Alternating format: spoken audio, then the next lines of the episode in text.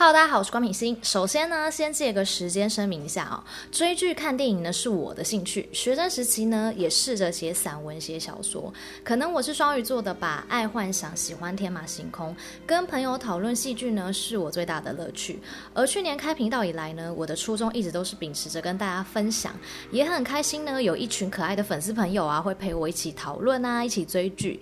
有长期关注我的朋友都知道，我不时都会在 IG、Facebook 还有我自己的社团。跟大家互动、玩问答、讨论，也有很多热情的粉丝会私讯我。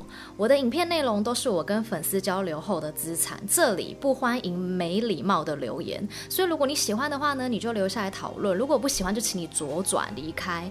有粉丝私讯我说我 EQ 怎么会那么好？我只是想说呢，我想要以和为贵，并不代表我就软弱啊。所以之后呢，如果有看到不礼貌的留言呢，我一律封锁删除，请还给我们干净的讨论空间，谢谢。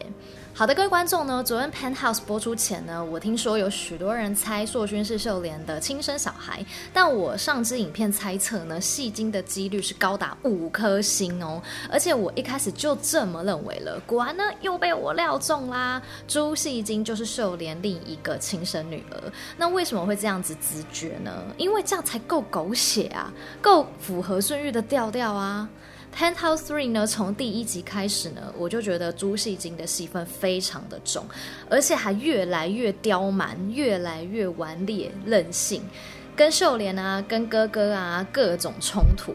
所以我的想法，如果戏精是亲生骨肉的话，这个冲击性绝对会比硕勋来的大。虽然我觉得硕勋个性这么好，怎么会是假朱的小孩呢？好吧，可能就是拍点出和顺之类的。在继续看下去之前呢，鼓励品星持续创作，按下订阅钮加开启小铃铛，才不会错过任何影片的通知哦。这个频道每周都会分享影剧有趣的人事物，想了解更多私底下的品星吗？按赞 Facebook 粉丝专页及追踪 Instagram，会分享更多不一样的生活哦。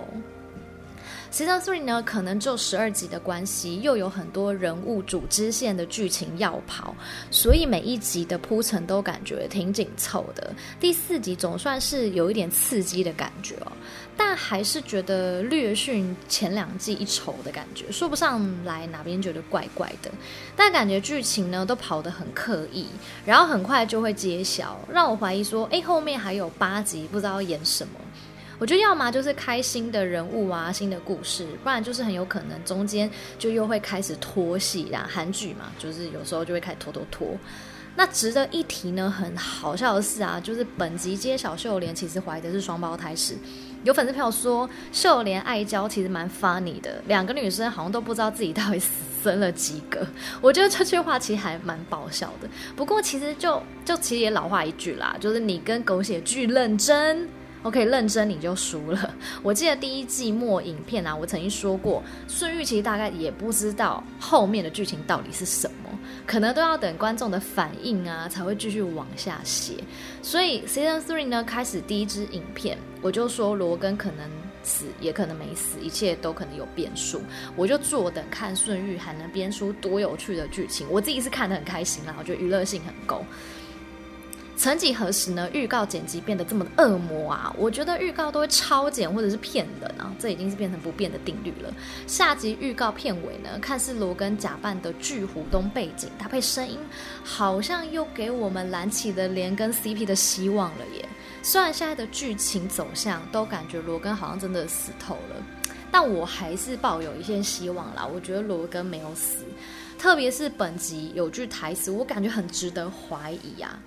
珍珠在回忆自己呃在日本的精神病院时呢，罗根给珍珠一张金龙卡，说在我们再次见面前，你躲着时就用这个当生活费。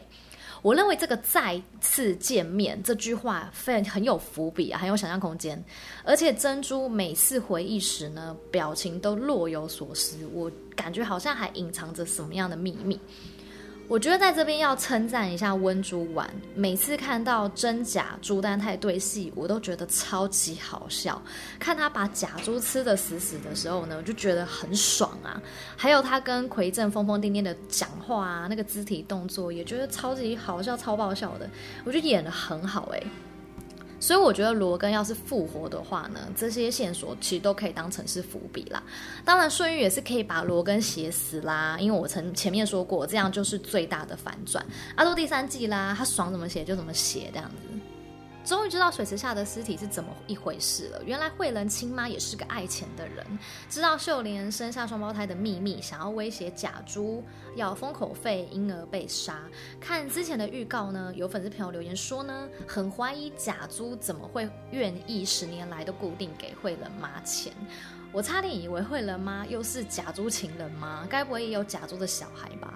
没办法，本剧实在是太乱了。另外，假珠叫珍妮爸用。就是哥嘛，还说珍妮爸不是说不会再让他双手沾血了吗？想必过去两人一定有什么兄弟情哦，有一些什么纠葛，不然珍妮爸怎么会这样子的义气相挺呢？或许假珠落魄时呢，珍妮爸有给予什么帮忙啊？这感觉之后应该也会有故事交代。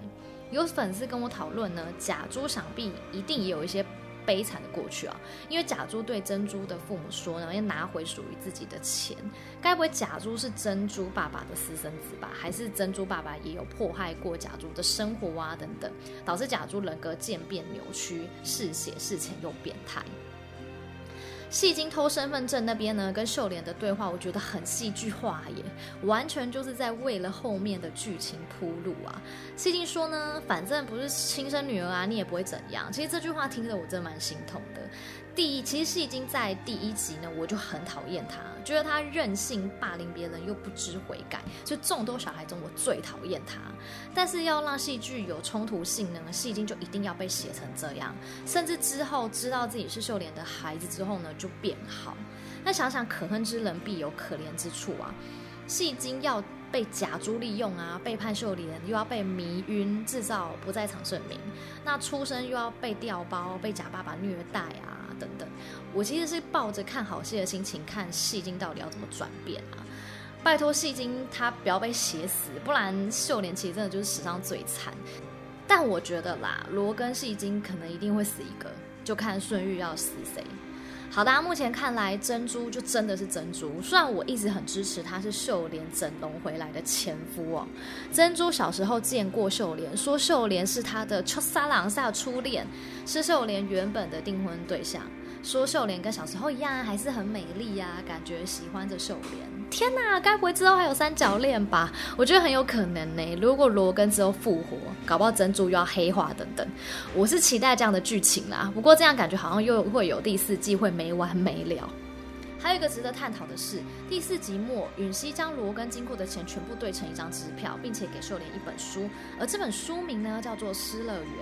四十七世纪英国诗人米尔顿的作品，取材自圣经创世纪。